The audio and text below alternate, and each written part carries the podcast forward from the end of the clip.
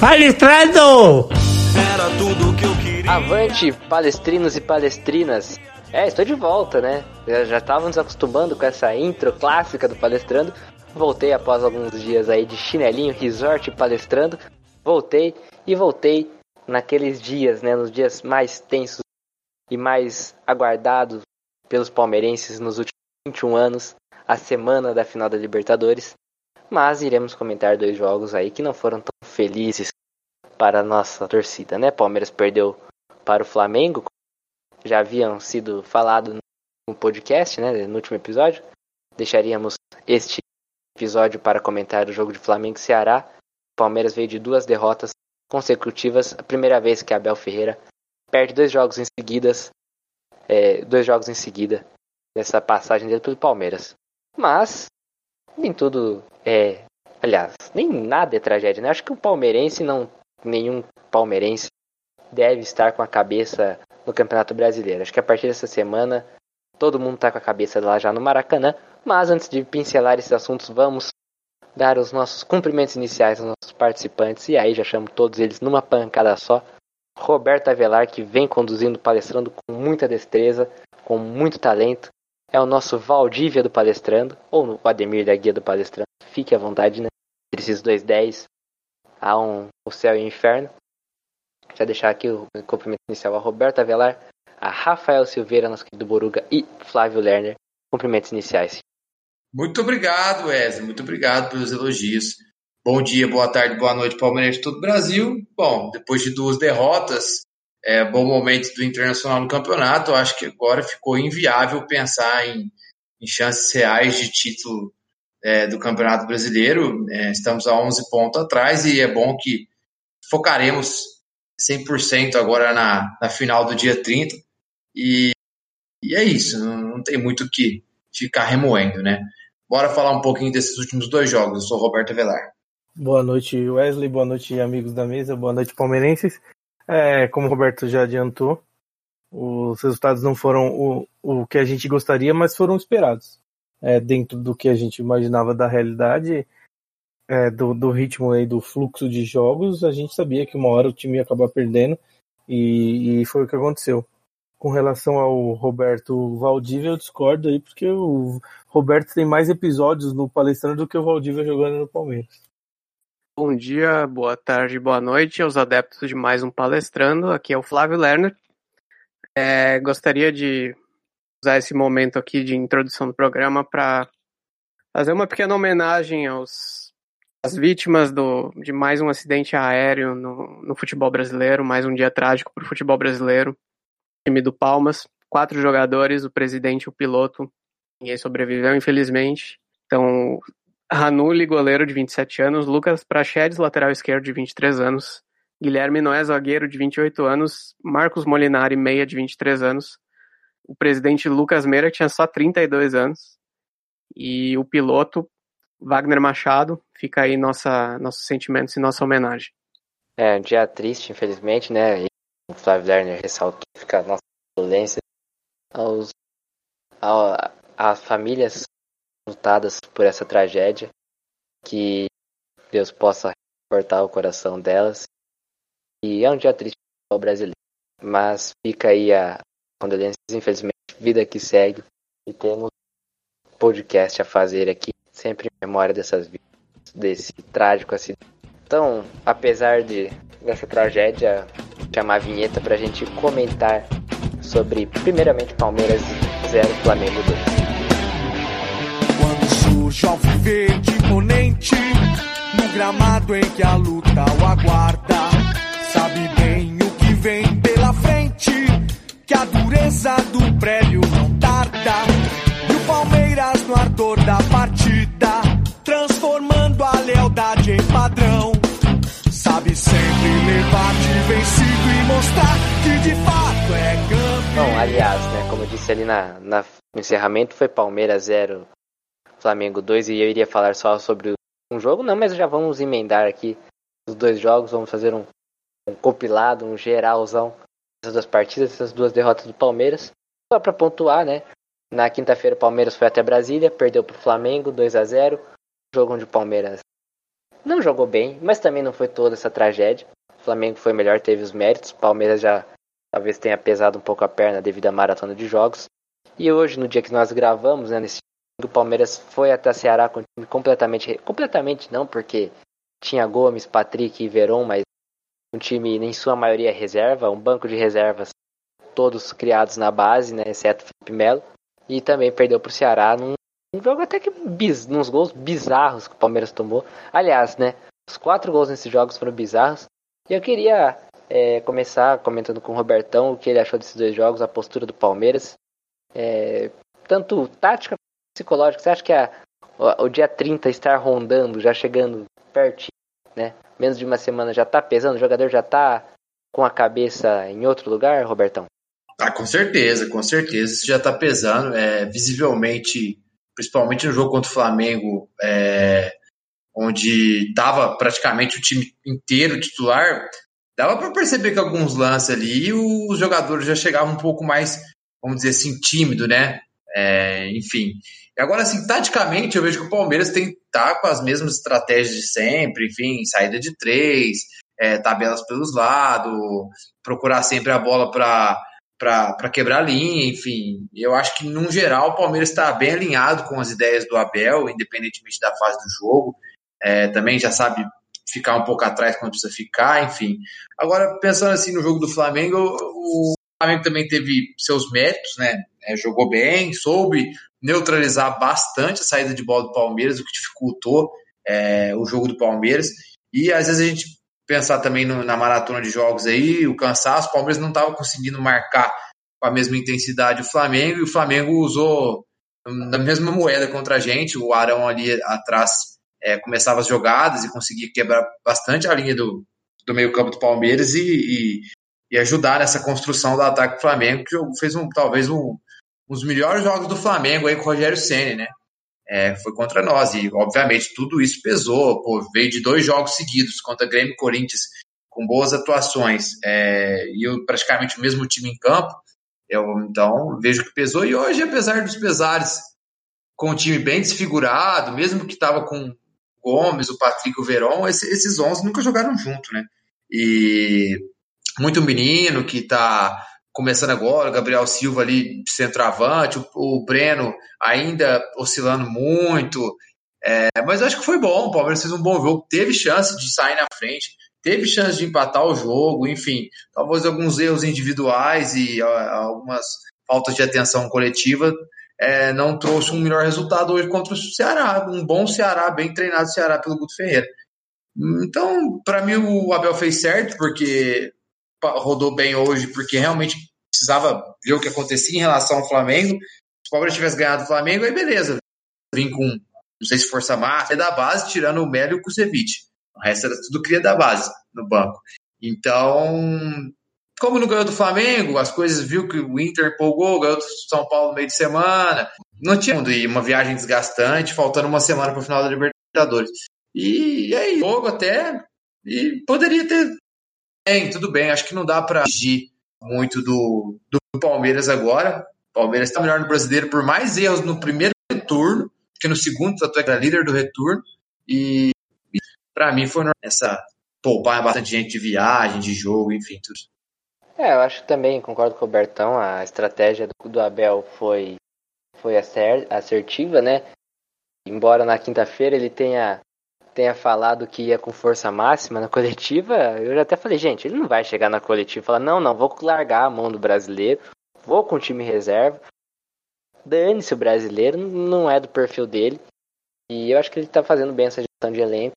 E tá colocando jogadores é, em campo, jogadores que tem. Tá, tá até testando, e eu até citei em alguns grupos, e é uma opinião minha, eu acho que esse time que o Palmeiras jogou em campo hoje, tanto no primeiro quanto no segundo tempo, principalmente no primeiro tempo, é um time que, devido à pré-temporada não existir nesse ano de 2020, eu acho que é um time que dá para jogar o Paulista, para se descansar os jogadores que tiveram mais jogos, estarão mais desgastados. É um time que joga o Paulista e eu acredito que chega numa final de Campeonato Paulista sem nenhum porque o nível é muito diferente.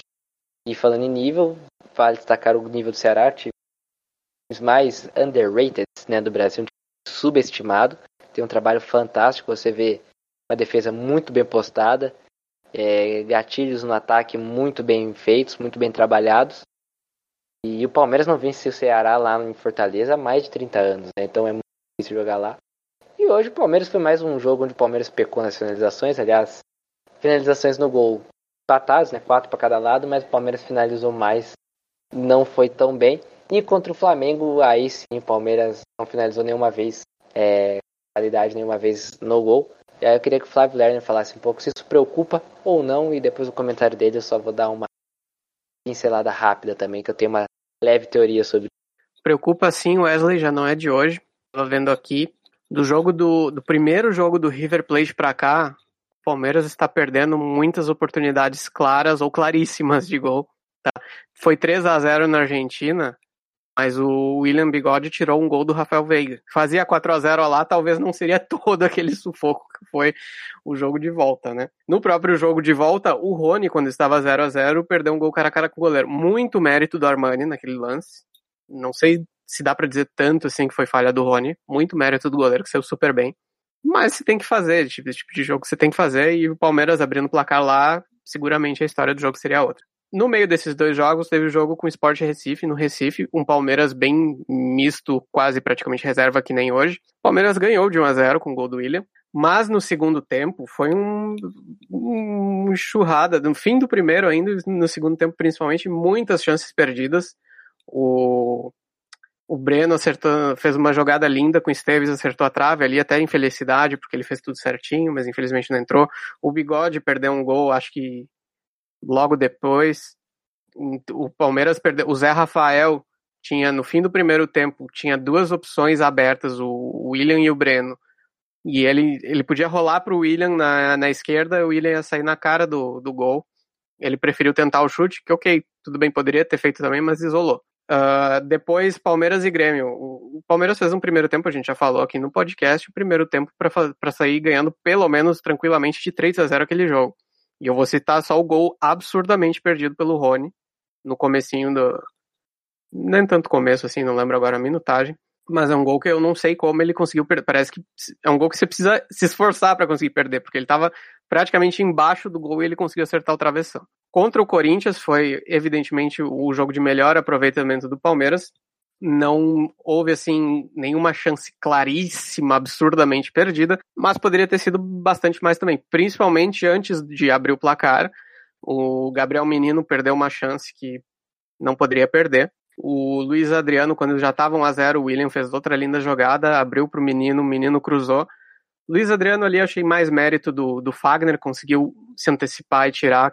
Luiz Adriano ia fazer, tava com o gol praticamente aberto. E então nesse jogo, assim, não foi tão preocupante, mas também aconteceu, né? até natural que em jogos em que o time ataca muito, ele vai acabar desperdiçando algumas chances que outras. O que me preocupa realmente são os gols claríssimos em jogos que as oportunidades não vão ser tão, né, ser tão frequentes, são jogos mais equilibrados, como por exemplo aconteceu com o Flamengo, o Palmeiras com três minutos perdeu uma chance incrível com o William Bigode, né, primeiro lance de perigo do jogo, e ali também provavelmente mudaria a história do jogo, depois toma aquele gol bizarro. O Flamengo também, a gente tem que ressaltar, perdeu bastante chance de gol, sim, mas aqui a gente está enfatizando os jogos do Palmeiras, né? E no segundo tempo, o Wesley até falou, ah, não, o Hugo não fez nenhuma defesa difícil, mas as duas chances, né, claras que o Palmeiras tinha, assim, faz.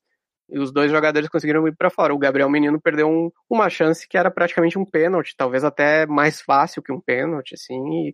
você não pode, né? Jogando contra o Flamengo, empatava ali, ia ser outra história também. E hoje contra o Ceará, o Gabriel Veron, antes de fazer o, Tava 1 a 0 o jogo ainda, logo depois que saiu o gol do, do, do Ceará, o Gabriel Veron tava com a bola pingando ali. Tudo bem, a gente entende, ele tá voltando de, de muito tempo parado, tava sem ritmo, gramado ruim, não pegou como ele queria, mas é, é preocupante, são vários jogadores de ataque, de meio campo, que têm perdido jogadas muito claras de gol, principalmente em jogos, eu acho que o, o desempenho do, do Palmeiras tem sido até melhor no Campeonato Brasileiro, nos últimos jogos, do que a pontuação sugere porque ele pena muito para fazer esses gols, acaba desperdiçando as chances que não podia desperdiçar. E nos últimos dois jogos perdeu, contra o Grêmio empatou, então só aí você tem vários pontos perdidos. Né?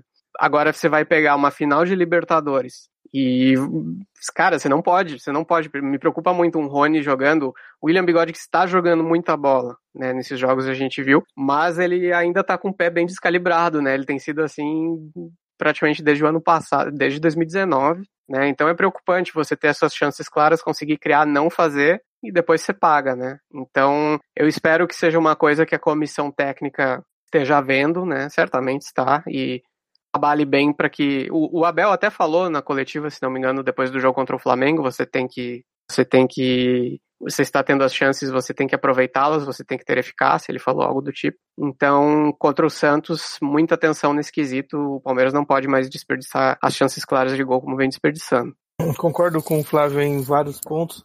Eu só discordo do gol do Rony, que para mim na, na semifinal da Libertadores ele errou mesmo. O Armani teve mérito, mas ele deixou o Armani ter mérito. Ele demorou para se definir, ficou nervoso, tomou a pior decisão possível. É, ele tem culpa, sim, foi um gol perdido e muito da, daquele sufoco foi em decorrência disso.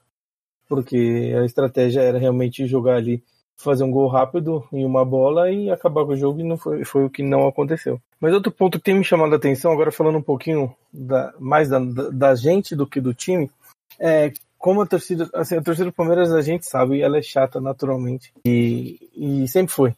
Mas assim, o, a gente tem vem, vem de tempos é, bons comparado, se você comparar 2015 para cá e de 2003 até 2015, foi muito complicado, né? Então, o, eu, eu imaginava que com, esse, com, com, com, vindo de bons resultados, de bons times sempre brigando lá em cima, a torcida ia melhorar um pouco ia ter mais paciência e entender um pouco mais o, o, o que é necessário, é, o, o, como funciona o futebol. Mas você vê aqui, esses dois últimos jogos, é, é, as derrotas vêm e acabou. Não, muito jogador já não presta, a base, então. Hoje eu ouvi tanta coisa, cara, do, vendo grupos e vendo Twitter. É, esse menino, Gabriel Silva, é horrível. Ele é péssimo. Ah, manda esse cara embora. E, enfim, é, essas coisas aí, e já ouvi disso de diversos jogadores. A gente já ouviu isso do Zé Rafael, a gente já ouviu isso do Rafael Veiga, já ouvimos isso de até do Gabriel Peron, que estava sendo criticado até o gol. Já ouvimos isso do Luan, já ouvimos isso do. De, você pode escolher. O Vinha no começo tinha gente criticando. Enfim, nos jogadores não faltam. E exemplos não faltam de que essas decisões, essas críticas precipitadas não, não são verdadeiras. E a torcida parece que não aprende, principalmente com os meninos da base. É óbvio que o Gabriel Silva vem perdendo muito gol, é óbvio. Mas assim, a gente tem que entender um pouquinho o, o todo o contexto, tudo que envolve, como esses meninos estão sendo formados, e por isso que a gente precisa ter esperança. É, um exemplo que eu dei num grupo era que se, se Wesley se Wesley fosse lançado hoje, ele ia ser ridicularizado, porque o Wesley com 18 anos era muito pior do que o Gabriel Silva e muito pior que o Verão. E, e, ele teve o tempo dele de amadurecimento e hoje ele é um jogador útil. E se a gente continuar batendo nos jogadores que não são prontos ainda, a gente vai queimar etapas desses meninos, e porque nem todo mundo é, é Neymar. Essa é a verdade. A minoria é Neymar, não é, é Neymar. Então, os jogadores da base eles têm que ser úteis. É, eles não podem, nem todos vão ser craques, a minoria vão ser. E, e, é isso que ninguém entende. É, a, a maioria das pessoas não entende. E eu, eu fico aqui a minha crítica maior à torcida vou falar nesse momento aqui pouco do, do campo, mas de algo que me incomoda bastante e que é recorrente na maioria das torcidas, mas eu tinha uma esperança de que a torcida fosse melhorar, mas não vem acontecendo. Oruga, isso aí a gente acho que até já debateu aqui uma vez, isso é causa perdida, cara, esquece torcedor, é, em sua maioria, é uma horda de fanáticos sem muito poder cognitivo. Os caras vão comentar em cima do momento. Se o jogador lá tava super bem numa fase, faz um jogo ruim, perde um gol, pronto, não presta mais. A gente sabe que é assim. Olha o que fizeram com o ônibus do São Paulo. Paulo, que até pouco era líder do campeonato. A torcida brasileira, é, sem querer generalizar, mas tem muito disso. Então, isso só vai mudar quando o nível do brasileiro cultural, social e educação for maior, porque senão é, é isso, é um, é um, show de horrores, um show de ignorância, infelizmente. É, eu só discordo dessa parte do, do, do brasileiro, do, do, problema cognitivo. Eu acho que o futebol é muito passional, até a gente corneta. Eu acho que se não tiver essa paixão, a gente não não tem graça. Eu, eu, o dia que eu não, não xingar um jogador que fizer uma cagada no jogo do Palmeiras, o dia que eu não ficar puto com alguém, ficar puto com uma derrota, pra mim não faz mais sentido acompanhar o futebol. E, E a gente, eu acho isso uma visão muito elitista, né? Ver que ah, a torcida que xingou. Acho que quando é um analista de um cara que é que tem é, uma bagagem analítica maior, é, um cara que tem um poder maior de influência dos outros, e aí eu falo pessoas que têm o conhecimento, que o seu conteúdo é focado para, uh, para quem consome uma parte mais analítica do futebol, uma parte mais tática e não uma parte de entretenimento, aí eu acho ok. Aí eu acho que sim, aí eu acho que tem que maneirar um pouco. Mas quando é o cara que produz entretenimento puro, aí eu acho que, que tá valendo, né? Bom, em relação a, é, gols, aos gols perdidos, eu concordo que realmente o Palmeiras perde muitos gols, principalmente nesses últimos jogos, assim, e isso é ruim, né? Porque às vezes a gente pode criar várias oportunidades numa final ou, ou um jogo decisivo e, e, não sair com os três pontos ou não ser campeão por causa, por causa disso. Mas também eu, eu, eu vejo que é, a gente, assim, não tem, vamos dizer assim, um artilheiro nato. Quer dizer, tem um, que é o Luiz Adriano. Mas a gente não tem um reserva para ele. Por exemplo, o William. O William não é centroavante, ele é um, ele é um segundo atacante. Ele tem muito gol na temporada, ele ajuda de outras formas, mas ele não é atacante. Tanto é que os gols, é engraçado que os gols que o, que o William perde é aquele gol que todo mundo xinga ele, mas de repente ele faz uns gols que ninguém espera, sabe? Tipo, tira do goleiro um pouquinho mais de longe, enfim. É, porque ele não é centroavante. Mesma coisa o Rony. Rony também não é centroavante. Óbvio que por eles serem atacantes, eles precisam caprichar um pouquinho mais. E tanto é que os melhores finalizadores do Palmeiras são se for ver assim friamente, que aproveita realmente as chances, são o Veiga e o Adriano. E eles estando em campo, isso me tranquiliza um pouco mais. Mas realmente precisamos melhorar esse aproveitamento. E espero que o que a gente tenha, o que a gente está errando, né, nesses últimos jogos, que se converta em, na maioria das vezes na, na final da Libertadores dia 30. Só para complementar essa, essa parte mesmo. É, só para finalizar ali o ponto que eu comentei da torcida, quando o Wesley fala de crítica no momento do jogo, não é disso que eu tô falando. É, crítica no momento do jogo, todo mundo critica. E no momento do jogo, a gente tá, tá liberado ali pra, pra xingar. O, o Scarpa tá liberado pra xingar em qualquer momento. Então. Agora os outros não. Mentira. Mas, o, mas no momento do jogo a gente xinga mesmo, a gente fala as coisas.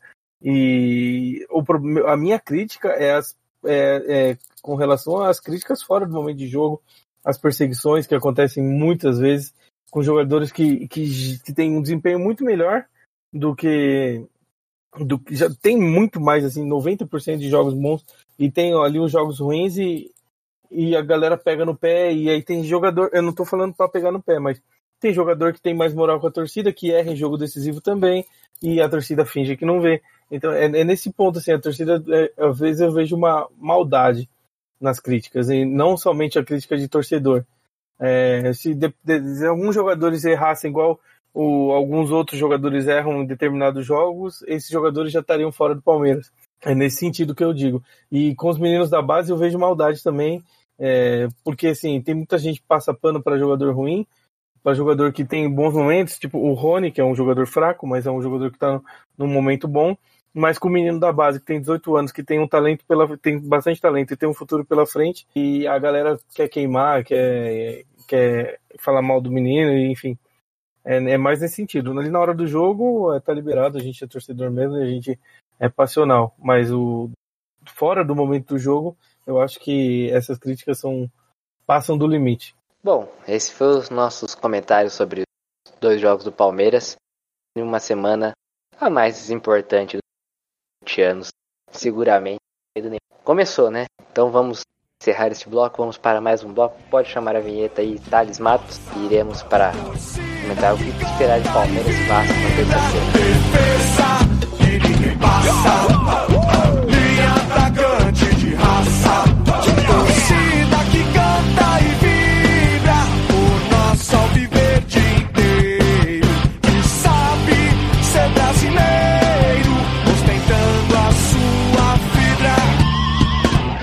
Palmeiras e Vasco se enfrentam na terça-feira às 8 horas no Allianz Parque. Às 8, 20 horas no Allianz Parque. E é um jogo que, assim, como eu posso dizer de maneira educada, ninguém tá ligando pra esse jogo. É a grande realidade. Eu acho que a única coisa que o Palmeiras tá se importando nesse jogo é, é quem o Abel vai pôr em campo, quem se vai poupar jogador pra sábado ou não. Então eu queria aqui iniciar o debate dos nossos amigos. Eu acho que pra terça-feira tem que pôr reserva total, total. Hoje colocou talvez o Verón para dar uns mais um ritmo. Gustavo Gomes acho que 90 minutos tá bom, acho que não precisa forçar mais. E o Patrick também não, que voltaram de lesões. Aliás, os três voltaram de lesões, mas aí acho que é mais questão do departamento de saúde e análise, é, núcleo lá de departamento de análise de saúde e performance, aliás, que uma opinião minha tática e técnica. Mas eu acho que o Palmeiras tem que segurar mesmo, porque vai depender de força total, que a gente sabe que o jogo, além de ter uma alta intensidade, uma alta carga de tensão, pode ter 30 minutos de prorrogação mais pena. Vamos ver o que esperar, então essa é a minha visão. Tem que poupar todo mundo. Se poupar, por, por mim, terça-feira, bota até o Cebola lá na, na beira do campo, deixa até o Abel cansando para não perder a voz para sábado. Acho engraçado que agora que o Abel meteu um time mais em reserva, agora todo mundo acha que tá certo e que tem que poupar. Quando eu tava defendendo isso aqui antes, só, só tava vocês me baterem. não tô entendendo. Mas que bom. É. Mas, Flávio, mas agora não tem mais, praticamente não tem mais chance do brasileiro. Agora faz sentido. Se o Palmeiras tivesse ganhado. Não, se o Palmeiras tivesse ganhado o Flamengo e o Ceará sem desculpar, eu ia falar aqui que ia ter que ser força máxima contra o Vasco. Bom, então eu vou dizer que bom que o Palmeiras não ganhou do Flamengo, porque ele não ia ser campeão brasileiro se ganhasse do Flamengo, ia demolir o time nesse jogo de hoje contra o Ceará, e daí jogo em dois dias de novo, ia poupar pouco, e ia chegar red line contra o, contra o Santos. Então, que bom que teve, né? Eu acho que, que veio pro bem essa derrota, pensando assim. E claro, tem que poupar. Eu acho que ele não vai fazer isso. Eu acho que ele até vai colocar mais jogadores importantes contra o Vasco do que ele colocou hoje contra o Ceará, porque Parece ser uma característica dele, eu até estava bastante preocupado que ele ia inventar de ir, com Vinha, com Gabriel Menino nesse jogo, fazer eles viajarem, pelo menos ele não fez isso, o Abel me surpreendeu positivamente hoje. Mas eu acho que sendo um jogo em casa, não tendo viagem, eu acho que ele vai querer dar ritmo a alguns jogadores e ele também ele não quer abandonar completamente o campeonato brasileiro, porque eu entendo, né? Daqui a, até a questão da confiança e tem a questão que daqui a pouco os times mais de baixo estão começando a encostar e até o G6 você começa a arriscar. Não é o que eu faria, tá? Eu realmente eu concordo com Wesley, eu, eu iria com praticamente tudo reserva, escalaria alguns jogadores. Felizmente o Lucas Lima, Lucas Lima jogou bem hoje, hein? Ressalte. Lucas Lima está suspenso, então seria um titular importante para ter para esse jogo, não vai ter, então quem que ele vai botar no meio campo? Ele não vai vir com jogadores da base que nunca jogaram para jogar ali na meiuca, então talvez ele, eu não duvido nem um pouco que ele coloque Rafael Veiga para jogar, não duvido até que ele entre com um time quase titular, mas me preocupa isso porque realmente, mesmo jogando em casa, mesmo cansando menos, riscos de lesão, intensidade alta, você tem que. Agora é foco total na, na terça-feira, realmente. Mas não é o, é o. Eu não acho que ele vai fazer isso, porque para você entrar com uma formação, tipo, toda reserva, vai ter que, digamos assim, importar muitos, joga muitos meninos da base que nunca jogaram e é uma responsabilidade muito grande para eles. Isso não me parece ser, um, ser do feitio do Abel, mas vamos ver, né? É, nesse, eu concordo ali com o Roberto. Quando fala que se o Palmeiras ganhasse do Flamengo, o Palmeiras estaria assim na briga com chance de ganhar porque embora o Inter tenha ganhado aí do Grêmio no final do jogo, é um campeonato que quase todo mundo perdeu hoje e a gente não poderia abrir mão de jeito nenhum, mesmo com a derrota, mesmo com, mesmo com a vitória, ou com o acúmulo de jogos, enfim, a gente teria que jogar sim. Força total. Se ganha de Corinthians e Flamengo, teria que jogar. Com relação ao Lucas Lima, é, jogou bem, é, é muito relativo, né? Ele acertou um bom passe e todos os outros domínios de bola que ele teve no jogo ele errou.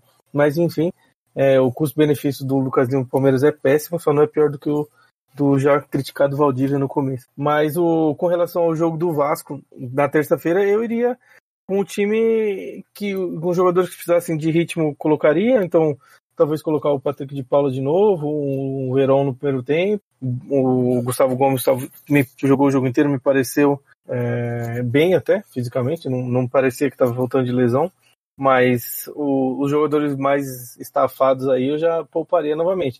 Um Vinha, Luiz Adriano, o Menino, esses aí que são os principais aí do nosso time, eu seguraria.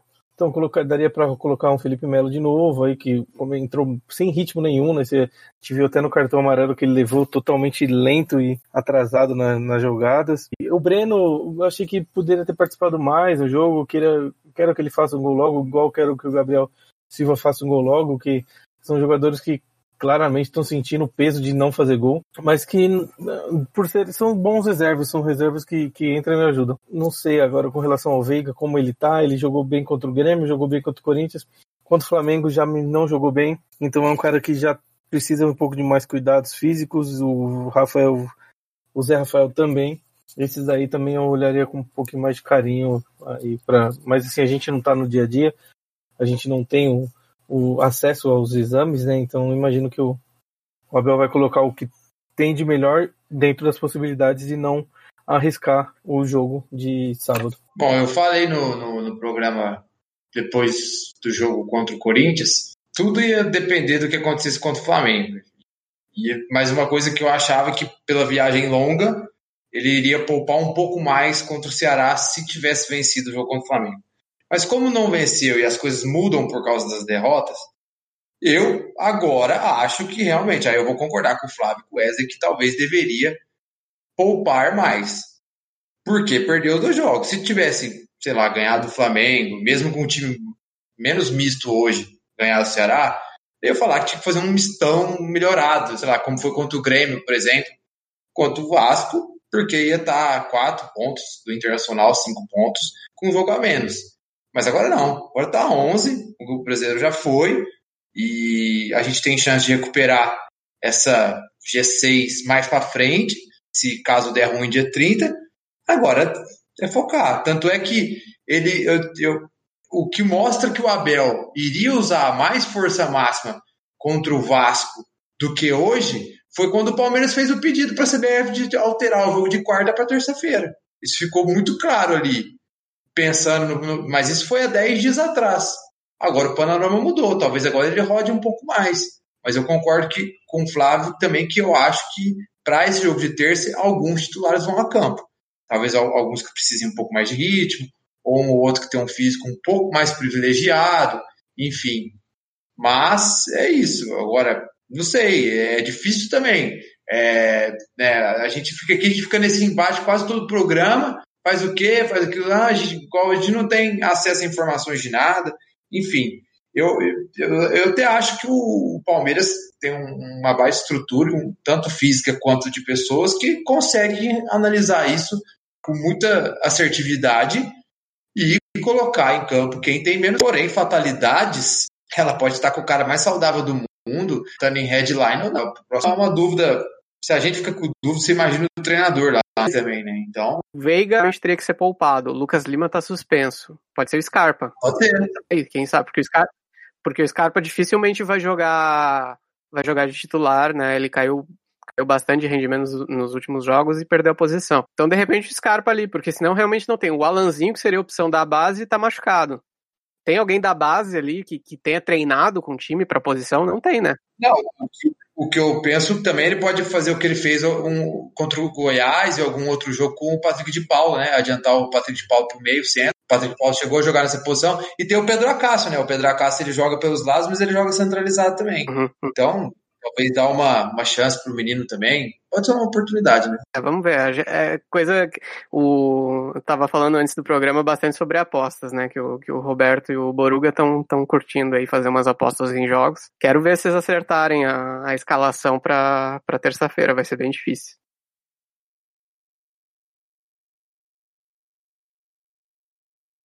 Vê entrando bem nos, nos jogos, né? Hoje entrou bem de novo. Acho que pintar um Pedro Acácio ali, assim como já pintou o Marcelinho, o Fabrício. Claro que o Marcelinho e o Fabrício foi um esquema de idade, mas acho que deve, deve pensar com carinho Pedro Acácio. Bom, então essas projeções pro jogo de terça. Se o jogo de sábado é o mais importante da década, da, das últimas duas décadas, talvez o de terça seja o menos importante. Acho que a única coisa que importa, como a gente disse, realmente não é nem o resultado, nem é saber quem vai descansar ou não para a grande final, dia 30 lá no Maracanã, Palmeiras e Santos, 17 horas. Vale lembrar que tem sorteio do livro do Vitor Fagarassi. Resultado do sorteio vai sair horas antes do ok? No final do, do, do programa eu relembro vocês para ver, para saberem como, como participar do sorteio que ainda está rolando. Então pode soltar a vinheta que vamos para o nosso último bloco.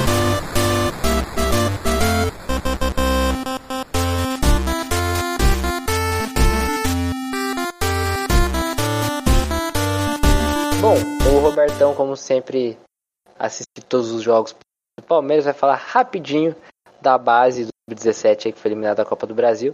E depois já vamos emendar os palpites de Palmeiras e Vasco. É bem rápido, só para o torcedor ficar ciente que o Sub-17 saiu na semifinal da Copa do Brasil para São Paulo, perdeu nos pênaltis. Havia perdido o primeiro jogo de 2 a 0 semana passada.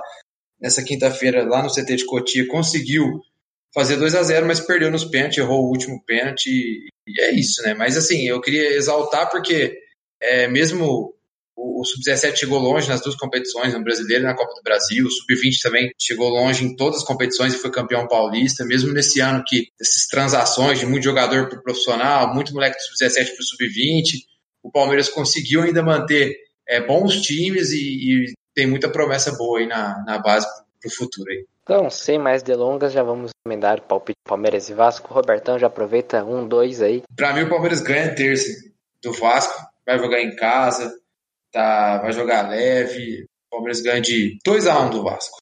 Boruga? Eu concordo também. Palmeiras mesmo bem misto aí. Hoje apresentou coisas boas, se não fossem os erros individuais. E o time do Vasco eu acho mais fraco que o do Ceará. Eu acho que a gente consegue ganhar de 1 a 0 pelo menos aí para mais 2 a 0 vamos de 2 a 0 para ficar tranquilo para sábado aí. Todo mundo leve. Flávio Lerner? Vamos de 2 a 0 também. Eu vou de 3 a 0 para o Vasco. Queremos vingar toda a raiva que nos fez passarem, se vingar nessa terça-feira. 3 a 0 com o time reserva, tá? Vai sair gol do Gabriel Silva. Gabriel Silva vai, vai fazer seu primeiro gol no profissional terça-feira. Printem este áudio. Muito obrigado a todos que ouviram esse episódio de Palestrando. Muito obrigado à nossa audiência. Vale lembrar, nossas redes sociais estão ativas lá, arroba palestrandocast no Twitter, no Instagram. Como eu disse anteriormente, o sorteio ainda tá rolando. No post oficial, curta a publicação, marque dois amigos palmeirenses no comentário. Sigam o Palestrando, sigam o Vitor. E Van, lembramos que vai valer até a meia-noite do dia 29 de janeiro. Muito obrigado a todos palestrando. Fica aqui também um abraço a gente sempre cumprimenta quem tá aqui, não cumprimenta quem tá fora, mas é tão importante quanto. Curtam nossas redes que já foram ditas, sigam nossos perfis oficiais, assine palestrando no seu agregador favorito de podcast para não nos perder de Então ficamos até a próxima, até terça-feira.